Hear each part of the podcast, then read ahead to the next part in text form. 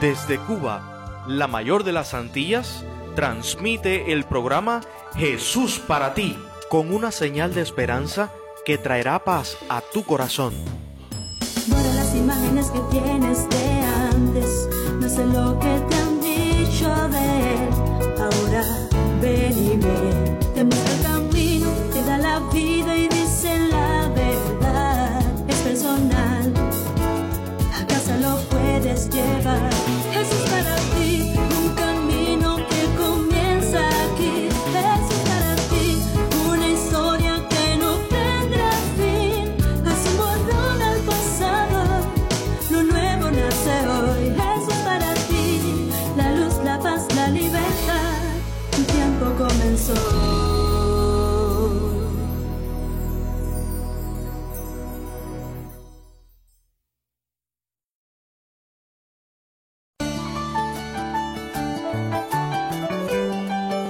¿Te gusta dibujar? Dime, ¿te animas a ayudarnos en un cuadro? Anda, anda, comencemos. A ver, dibujemos un río de paz, de un verde azul que contrasta con el tono del cielo. Pongamos de fondo, por cierto, un cielo tan hermoso que invite a soñar. No pueden faltar. Este cuadro pide flores de alegría, vitalidad, optimismo. Ah, por cierto, hagamos una casa, una casa pequeña donde tú y nosotros compartimos los deliciosos frutos de una surtida mesa. Frutos de sabores exquisitos, que saben a fe, paz, paciencia, amor, bondad, en fin. ¡Ey, ey, ey! Mira, mira, está lloviendo. ¡Wow! Pintemos una lluvia refrescante que bañe todo el paisaje con el Espíritu de Dios y un sol de justicia que deje filtrar sus rayos a pesar de las tormentas. Jesucristo. El resultado, por supuesto, no se puede dejar de dibujar, es decir, un llamativo arco iris de esperanza, sus promesas. El paisaje ahora sí que luce hermoso, como para quedarse aquí. Hola amigo, hola mi amiga. Este cuadro que hemos hecho juntos, esta obra de arte en el corazón, es más que posible, tan solo si te quedas ahora. Es un placer que estés una vez más. Gracias le damos a Dios por ti y gracias a ti por tu amistad.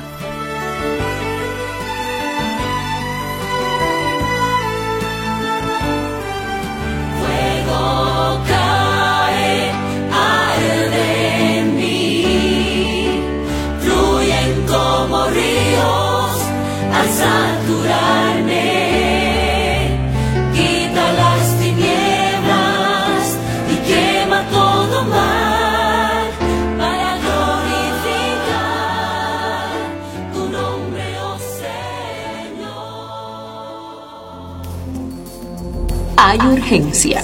Por tanto, vayan y hagan discípulos a todas las naciones, Hay bendición. bautizándolos en el nombre del Padre, del Hijo y del Espíritu Santo, Hay responsabilidad. enseñándoles que guarden todas las cosas que les he mandado. Hay poder Yo estoy con ustedes todos los días hasta el fin del mundo. para predicar a Cristo. No hace falta nada más.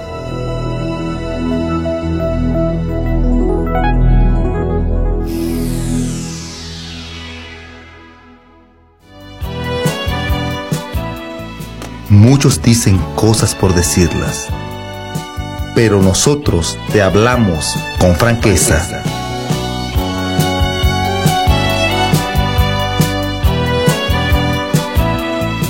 Hola, ¿qué tal amigo? ¿Cómo te va, amiga querida? Nos acabamos de poner de acuerdo para coincidir en el encuentro tú y yo, nuestra señal y tu radio, Jesús y tu tiempo. Ese tiempo que te dispones a brindarme mientras yo me dispongo a recibirlo del mejor de los modos, con franqueza.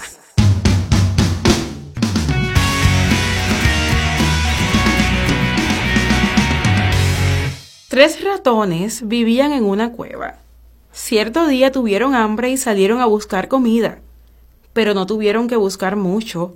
Justo a la entrada de la cueva encontraron un poquito de comida.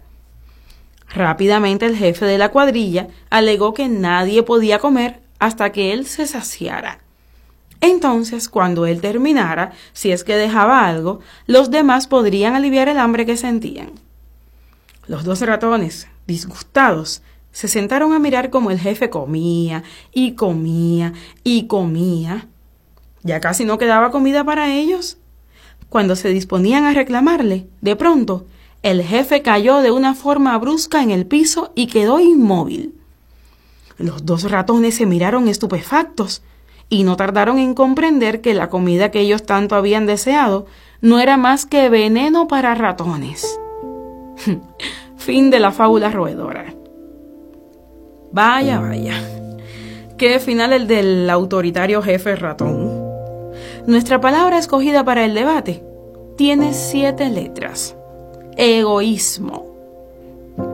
Sabes bien que una persona egoísta es aquella que solo piensa en el bien propio, quien piensa que debe obtener todos los privilegios sin merecerlos y sin importar el precio que tengan. Ahora puedes comenzar a pensar en varias personas egoístas que conoces. Ahora te acuerdas de aquella vez que le pediste un favor a ese señor y se limitó sencillamente a decirte que no podía ayudarte y punto ¿O estás pensando en ese amigo que tienes, que siempre quiere que le resuelvas todos sus problemas, que lo acompañes a los lugares, que siempre puede contar contigo y después de todo, cada vez que tú tienes un problema, da la casualidad que él nunca está cerca? ¡Qué fastidio! dirás. Mira que hay personas egoístas, ¿verdad? Pero en este momento no quiero exactamente que pienses en esas personas egoístas que tienen que ver contigo. Mejor, quiero pedirte que las olvides y que pienses en ti. Sí, en ti. Piensa en lo que eres y hazlo serio. Piensa en la forma como reaccionas si alguien necesita un favor de ti. Piénsalo bien, porque a menudo puedes creer que a los demás les gusta molestarte. Tal vez te incomodas de vez en vez si tienes que romper un plan para ponerte al servicio de alguien. O quién sabe, si sientes ganas de explotar, si por casualidad te toca compartir algo tuyo y no te queda más remedio. Entonces, te sugiero que analices lo siguiente. Piensa en la forma como quisieras que reaccionara alguien de quien necesites un favor. ¿Te gustaría que creyera que solo tienes la intención de molestar? Piensa si te gustaría que alguien rompiera un plan para ponerse a tu servicio y lo hiciera incómodo o de mala gana. Piensa cómo te sentirías si alguna vez te ves sin ninguna opción y la única persona disponible en ese momento para compartir algo contigo está totalmente irritada por la situación en que le has puesto. Espero que nunca tengas que pasar por eso porque no tiene nada de bueno, te lo puedo asegurar. En la Biblia hay una regla para eso, a la que todos llaman la regla de oro. Jesucristo mismo la dio y dice así, haz con los demás lo que quisieras que los demás hicieran contigo. Eso es de oro. ¿Sabes?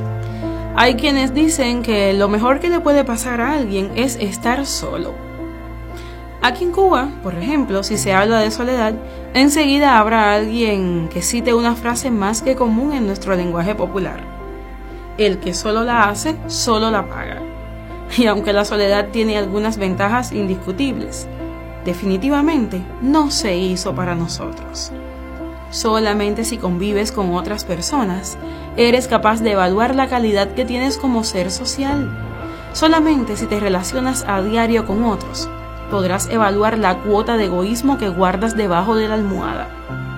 Y créeme, siempre hay egoísmo en una persona, por pequeña que sea la dosis.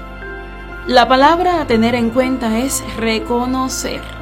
Reconoce en qué áreas de tu vida eres egoísta y trabaja diariamente para erradicarlo. Qué bien te sentirás. Porque es que muchas personas piensan que el egoísmo se llama amor propio. Una cosa es amarse a sí mismo en la justa medida y otra cosa muy diferente es ser egoísta. Recuerda que el amor siempre está enfocado en el bien de los demás. Y es que el arte de ser altruista, de saber dar sin esperar nada a cambio, de saber respetar y amar a tus enemigos, de regalar una sonrisa aunque te reciban con una cara seria, de entender más que nada que todo lo que tienes incluyendo tus buenos sentimientos y experiencias. Todo se puede hacer mucho más grande si lo compartes con tus semejantes, quienes merecen siempre lo mejor de ti. El arte del altruismo, amigo, amiga que estás en sintonía, que es el arte de vivir, es el secreto que necesitas para convencerte de ser feliz. Adiós a las ideas y las acciones egoístas. Mientras más puedes servir a los demás, eres más útil y más seguro o segura de ti mismo o de ti misma. Y junto a la sonrisa con que te dormirás cada noche, estará también la sonrisa de Dios, quien se ocupará siempre de acompañarte y de darte todo lo material y lo espiritual que en realidad te es necesario. Recuérdalo siempre, tu vida es una fuente que se nutre de agua del cielo, agua de Dios. Si una vez que se desborda no dejas caer agua a los demás y tratas de acaparar, entonces te verás incapacitado para recibir más. Te receto para hoy altruismo, amor y te deseo el mayor de los éxitos en tu batalla contra el egoísmo. Gracias, gracias por darnos tu amistad y te esperamos en una próxima ocasión, siempre así, con franqueza. El amor, el amor, el amor. Nada soy si no tengo amor. Y aunque tenga la fe y la esperanza, necesito el amor que es mayor. El amor, el amor, el amor. Nada soy si no tengo amor. Si no sé cómo amar, si no sé perdonar, es que yo necesito el amor. Si no sabes amar, si no sabes perdonar, que tú necesitas amor.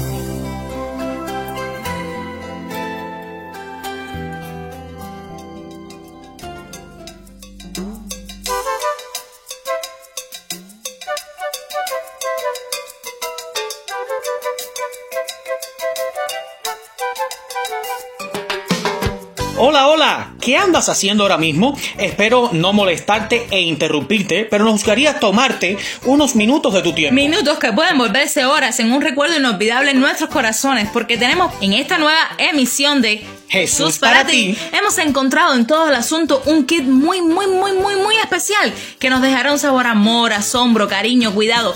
Mira, No te muevas, no no te te, muevas, distraigas. no te distraigas. Ya, Ya estamos, estamos aquí en, en el el Kit del asunto. Y nos vamos con los ganadores de la noche. Aquí Mientras están mi nuestros mueve el ocho. bombo y saca a los participantes ganadores de la noche de hoy, les diré que estamos muy asombrados y muy agradecidos a Dios porque muchísimas personas debutando por primera vez y también los mismos ocho ganadores de la noche anterior volvieron a participar y eso nos dice que participan no solo por el premio, sino porque les gusta y les es un placer. Ya hemos sacado nuestros ocho Y papelitos. yo tengo a mis cuatro nombres Y y, yo tengo leo los para míos. ustedes. Dice Ellos así. son Sadira Oyer, Muy bien. Ana Idelis Guilarte, Muy bien. Samuel Moya y Beatriz Quintero. Y los afortunados de este lado pues son Yarlina Álvarez, Elier Ferreiro, Osmani Serrano y Anet Hernández. A todos ustedes, muchísimas Felicidades, felicidades. como siempre les decimos. Y ahora sí nos vamos con la pregunta de la noche de hoy. Atentos todos porque aquí les va. Listo. Ahí les tengo la pregunta. ¿Cómo demuestra Dios su amor por el ser humano? Según el sermón, ¿cómo demuestra Dios su amor por el ser humano? Y pregunta número dos. Escoge de una de estas maneras en la que Dios demuestra su amor por el ser humano explicado en el tema de hoy. Escoge una de ellas, la que más te haya impartado y ejemplifícala con un texto bíblico, una historia bíblica y una frase o un párrafo de otra bibliografía.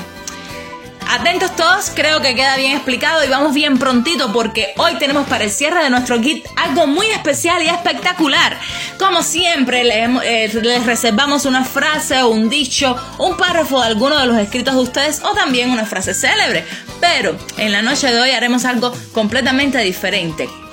Sí, en vez de contar estas frases, nosotros estaremos contando las experiencias que ustedes anoche compartieron con nosotros. Eso sí, siempre cuidando la identidad de nuestros usuarios. Hemos hecho un collage con algunas de las experiencias más maravillosas para compartir con ustedes en las que algunas personas sintieron a Dios como su Padre Celestial.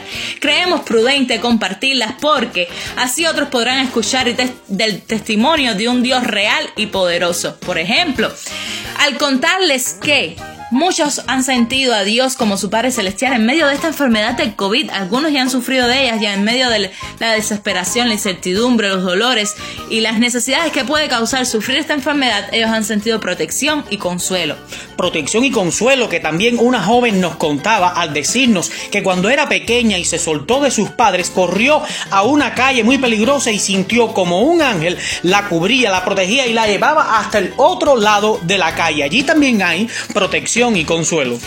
Es maravilloso leer y compartir con ustedes al ver que alguien sintió la protección especial de Dios en su vida después de tanto tiempo orando por un embarazo. Embarazo que cuando pensaron que ya no iba a llegar, justamente el corazón de su bebé empezó a sonar a las 10 semanas trajo alegría a su vida, pero la historia no se queda ahí. El día de su alumbramiento, esta persona escuchó cantos. Ella asegura, asegura que escuchó cantos angelicales que le dieron consuelo y le ayudaron a enfrentar este momento. Uno de los usuarios que nos escribió nos relataba cómo puede sentir la presencia de Dios al ver florecer una simple rosa. Y es lindo escuchar ese testimonio y, y contratar, compararlo con esta otra historia tan contrarrestante, porque en un simple acto de la naturaleza también vemos a Dios. Y ahora con este otro acto tan maravilloso que les voy a contar a continuación. Alguien que estaba esperando sus análisis para una cirugía, pues estaba orando a su Padre Celestial. Y justamente en la consulta prequirúrgica, esta persona recibió sus análisis y todos dieron negativo por segunda vez. Así que esta cirugía tuvo que ser cancelada. Maravillosa la bendición de tener un Padre que cuida de nosotros. Otros tantos agradecen a ese Padre Celestial por su sustento diario para sus familias numerosas. Y una experiencia muy hermosa que quiero compartirles. Un joven que estudiaba lejos de su casa, no tenía dinero para regresar a ella. Y una tarde lluviosa estaba en la incertidumbre de cómo regresar a casa porque no tenía provisión para eso. Una señora se le acercó y le preguntó, hijo, ¿tienes dinero? El joven por pena dijo, sí, sí tengo. Y entonces la señora preguntó lo que el joven nunca pensó que le preguntaría. Pues, a ver, Demuéstrame que tienes dinero, déjame ver el dinero. El joven se asombró y entonces tuvo que admitir, no, no tengo, señora. La mujer le dio justamente el dinerito que el joven necesitaba para viajar a su casa. Viajó a su casa, paró la lluvia, llegó con toda su mamá, lo que había sucedido, agradecieron a Dios por su provisión. Y hasta el día de hoy ese joven nunca más ha vuelto a ver a esa señora ni en esa parada ni en ninguna otra. Está más que seguro de que aquella tarde fue un ángel enviado por Dios para poder eh, hacerle llegar con bien a su casa. Una de las experiencias que me marcó bien fuerte anoche fue esta. Un joven nos cuenta que cuando tenía 12 años sus padres se divorciaron. Al principio no creía que eso le afectara, pero pasó el tiempo y no tenía quien contarle sus problemas y sus dudas. Él dice que recuerda que en una ocasión miraba la foto de su papá y pues le salieron lágrimas de sus ojos, pero Dios en su inmenso amor y en su corta edad estuvo para darle fuerza y para instruirle. Él suplió el vacío de su padre en su hogar y pues cuando cometía sus errores, pues estaba ahí para levantarle. La figura de un padre siempre es necesaria, nos cuenta él, en un hogar, pero hoy da gracias a Dios por haberle adoptado y guiado. Él hoy tiene 23 años y puede decir que todos pueden abandonarme, pero mi Padre Celestial, aún en ocasiones, nunca le ha dado la espalda y está ahí siempre para Él. Si te has sentido en algún instante ausente de un Padre terrenal, quiero decirte que en el cielo tienes a un Padre poderoso que te ama hasta el infinito y que su amor lo ha demostrado por ti en muchas maneras. Susténtate a Él. Vamos a concluir contigo este kit del asunto con una frase, pero esta vez viene de Yelian Mayor. Esto es una frase literal que ella comparte con nosotros y ustedes. La frase dice así, si estás en un problema, nunca olvides que tienes un Padre Celestial dispuesto a apoyarte y a decirte, hijo, hija, estoy aquí cuidando de ti. Así mismo es, ese Padre Celestial está todos los días, a toda hora y a todo segundo cuidando de sus hijos. Y aquí, pues aquí nos tienes a nosotros, quien hemos abierto nuestros brazos para recibirte con mucho amor y cariño, porque ya eres parte de nuestra familia, de la familia del Kit del asunto en Jesús para ti.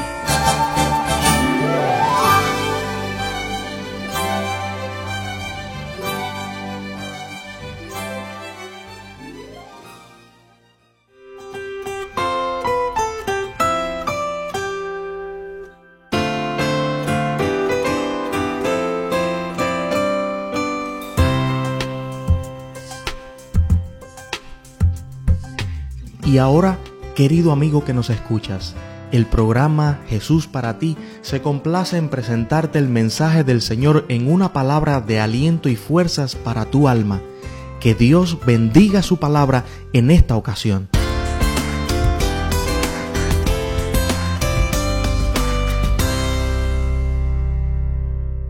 El amor es un sentimiento inherente a la condición humana, una necesidad biológica, psicológica y social para las personas. El amor, en su sentido más amplio, es el afecto genuino entre los seres humanos. En definitiva, amar es ese vivo afecto que se siente hacia el otro por una inclinación que nadie puede explicar. Se puede manifestar de diferentes maneras. Podemos pensar en el amor al prójimo, en el amor a los hijos o el amor a los padres, incluso en el amor hacia la pareja.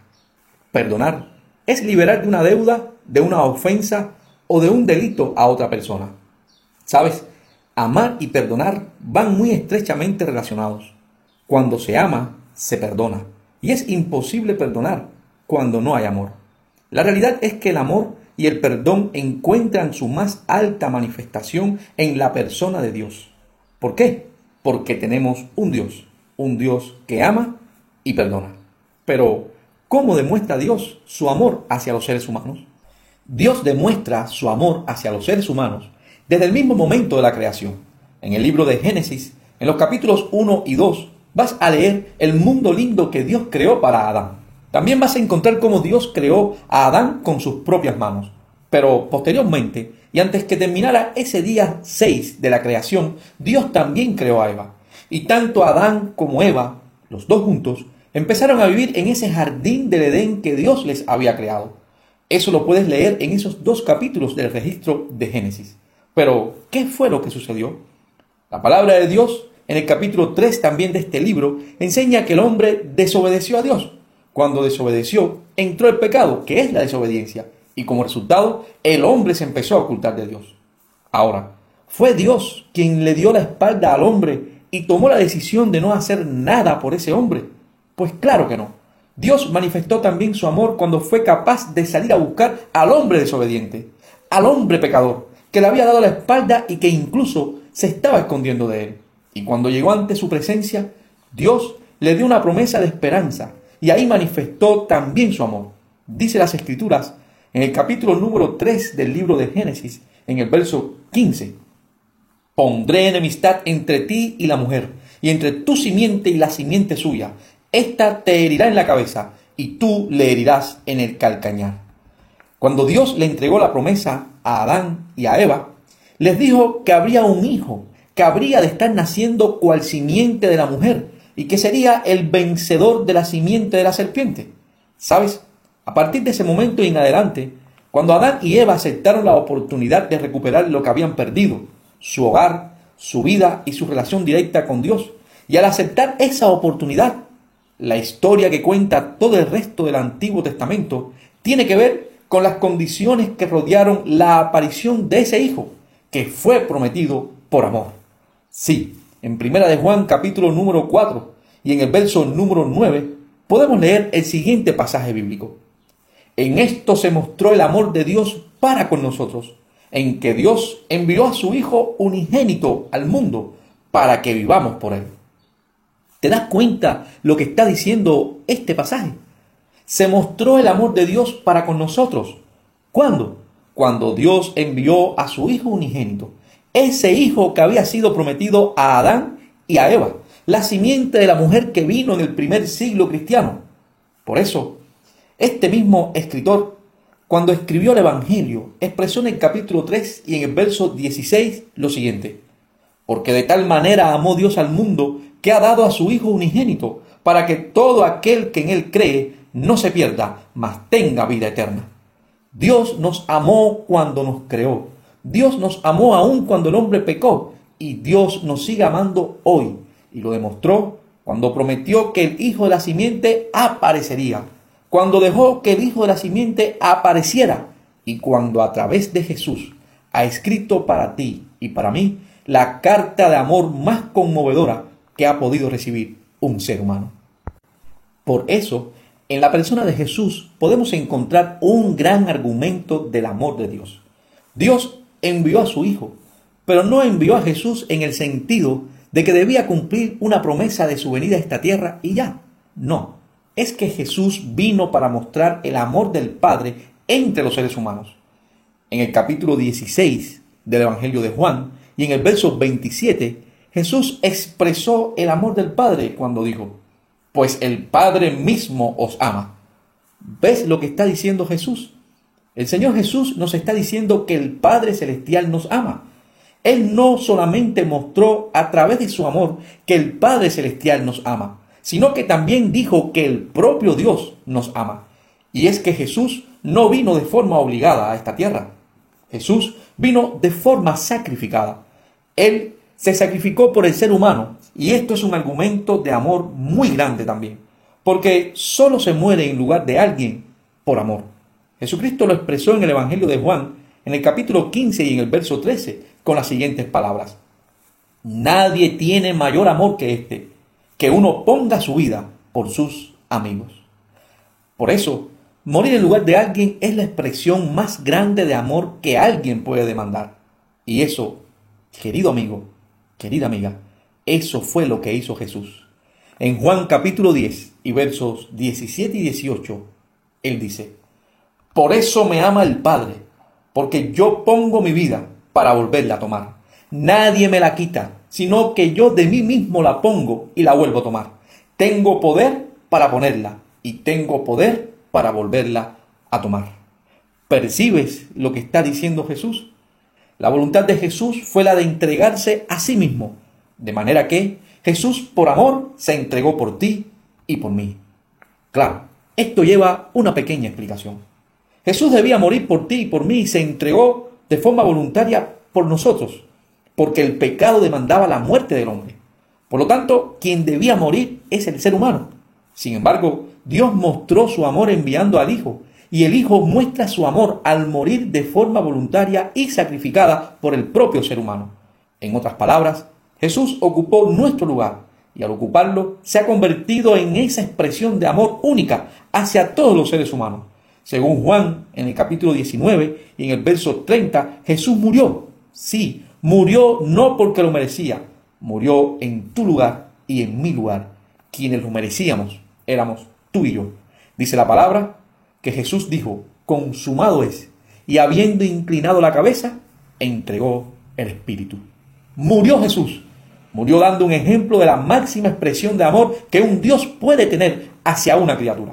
Ese es nuestro Dios, ese es mi Dios, un Dios que ama, un Dios que te ama a ti y también a mí. La verdad es que el perdón también fue un tema muy directamente relacionado con Jesús. Si, por ejemplo, Vamos al Evangelio de Marcos, al capítulo 4, y a los versículos del 10 al 12, vamos a notar que los discípulos llegaron a un momento en que quisieron preguntarle a Jesús el por qué enseñaba con parábolas. Y dice las escrituras que, cuando estuvo solo, los que estaban cerca de él con los doce le preguntaron sobre la parábola. Y les dijo, a vosotros os he dado saber el misterio del reino de Dios, mas a los que están fuera, por parábolas todas las cosas para que viendo vean y no perciban, y oyendo oigan y no entiendan, para que no se conviertan y les sean perdonados los pecados. La última parte de esta conversación de Jesús con aquel grupo de personas fue dirigida hacia el perdón de los pecados. En otras palabras, cuando la parábola era escuchada y no la entendían, debían ir a Jesús. Jesús se las explicaba y al explicárselas, pues entonces ellos podían entender y al entenderlo podían consecuentemente obtener el perdón de los pecados, o sea, la liberación de la culpa delante de Dios. ¿Recuerdas cuando te hablé acerca del amor y del jardín del Edén? ¿Recuerdas cuando entró la desobediencia allí, según te expliqué en el capítulo 3 del libro de Génesis? Desde ese momento de la entrada del pecado, se necesitó el perdón de los pecados porque Dios no está conforme, ni acepta la desobediencia ni el pecado, pero ama al pecador, te ama a ti y me ama a mí, y ha provisto una forma para poder obtener el perdón de nuestros pecados. El perdón de los pecados se obtiene solamente a través de la sangre preciosa de Jesucristo. Sí, es así. El apóstol Pablo, cuando escribió la carta a los colosenses, en el capítulo 1 y en el verso 14, lo expresó de la siguiente manera en quien tenemos redención por su sangre, el perdón de los pecados. Está hablando Pablo de Jesús, de la sangre de Jesús vertida en la cruz del Calvario cuando murió por amor a nosotros. Y dice él, terminando esa idea, que en quien tenemos redención por su sangre, el perdón de los pecados. Por lo tanto, es en Él, en Jesús, en Jesucristo alcanzamos el perdón de los pecados. Créeme, es la única manera de obtener el perdón, porque es sólo a través del Señor Jesucristo que podemos ser perdonados delante de Dios. Jesús no solamente enseñó a perdonar, no solamente dio lecciones de perdón, sino que además Él fue un ejemplo vivo del perdón. En el momento en el que fue crucificado, estando colgado sobre la cruz, miraba a sus verdugos, a esos soldados romanos que además de crucificarle, ya se habían burlado y se habían mofado de él estaban repartiendo sus vestidos. Y entonces Jesús oró al Padre Celestial diciendo lo que se registra en el Evangelio de Lucas, capítulo 23 y verso 34. Perdónalos, porque no saben lo que hacen. Sí, esta fue la pequeña oración de Jesús para su Padre Celestial. Perdona a los padres, porque no saben lo que hacen. Esa fue una oración que ascendió de los labios de Jesús en el momento en que estaba crucificado. Y nota la expresión, perdona a los padres, porque no saben lo que hacen. Por eso Dios, al amar, perdona. Y perdona porque nos ama. Y porque nos ama, siempre nos va a perdonar. A través de Cristo Jesús ha demostrado su amor y su perdón, porque Dios es un Dios que ama y que perdona. Apreciada amiga y amigo, Dios te ama y te perdona. No es que tú amas a Dios, es que Dios te amó primero. Antes que nacieses, ya Él era. Y ya sabía quién ibas a ser tú. Ya te conocía por nombre y sabía lo que tú harías en este mundo. Por eso, hoy Dios te está dando la oportunidad de conocerle a Él y que al hacerlo, tú puedas aceptar su amor y su perdón a través del único nombre dado a los hombres en el cual podemos hacerlo, y es en Jesús porque Jesús es el camino, la verdad y la vida. No importa quién tú seas, no importa el color de tu piel, ni tu profesión, ni la cantidad de títulos que puedas tener colgando de la pared de tu hogar, de tu casa. No, no importa si eres hombre o mujer, ni el color de tus ojos. Yo, en lo personal, no sé quién eres, pero Dios sí sabe quién eres tú. Y si en este día que has escuchado este mensaje das la espalda y te vas, quiero que sepas que has desechado la oportunidad de aceptar el amor y el perdón divino. Pero si a diferencia de esa actitud, hoy tú decides aceptar a Jesús, tengo que decirte que has pasado de muerte a vida eterna. Y al hacerlo, has quedado perdonado por el amor divino. Dios te ama, pero te ama tanto, que ni siquiera puedes imaginártelo. Tampoco eres capaz de saber hasta dónde Dios puede llevarte. Pero créeme, los que hemos aceptado a Jesús su amor divino y su perdón, vivimos hoy en paz y armonía con Dios y con los que nos rodean. Pero sí, tú puedes, tú puedes hoy aceptar a Jesús y haciéndolo aceptas el amor y el perdón de Dios, porque Dios es un Dios que ama y que perdona. Tú puedes, claro que puedes, tú puedes aceptar a Jesús hoy. Si deseas hacerlo, repite sencillamente conmigo esta oración pequeña. Padre querido, gracias porque eres nuestro Dios. Gracias por amarnos tanto. Gracias porque nos ofreces el perdón a través de Jesús. Padre, aceptamos a Jesús como única vía de amor y perdón. Un Salvador. Que se cumpla en nosotros tu promesa de vida eterna a través de Él. Gracias por ese amor que nos expresas hoy al aceptarte. Perdona nuestras faltas y nuestros pecados y haznos un hijo tuyo. Que así sea, Señor. En el nombre de Jesús. Amén y amén. El amor no es un beso apasionado, no es un de fiesta en el calendario, no es dar flores un 14 de febrero. El amor no se marchita, es un sentimiento eterno, no son prosas con la tinta de tus venas, no es fogata, cuatro ojos, mil estrellas frágil rosa de ochenta mil toneladas. Tus ojos lo marchitaron, pero nunca tu mirada.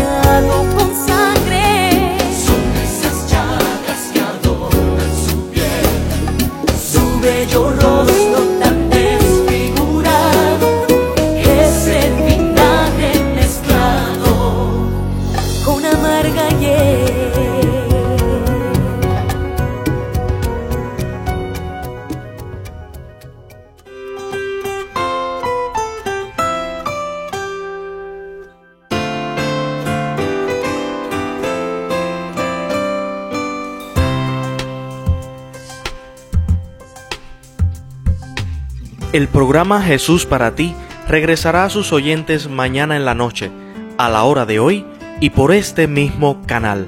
Compártelo con familia y amigos y recuerda, lo único que realmente importa es verte feliz abrazando a Jesús.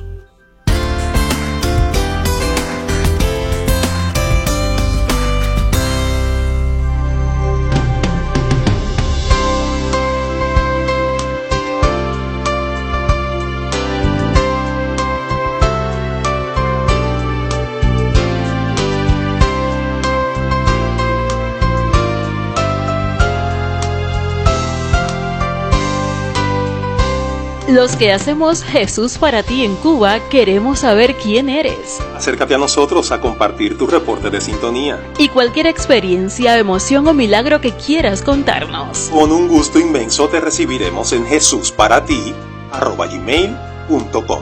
No imaginas cuánta alegría nos darás. Si quieres saber, escríbenos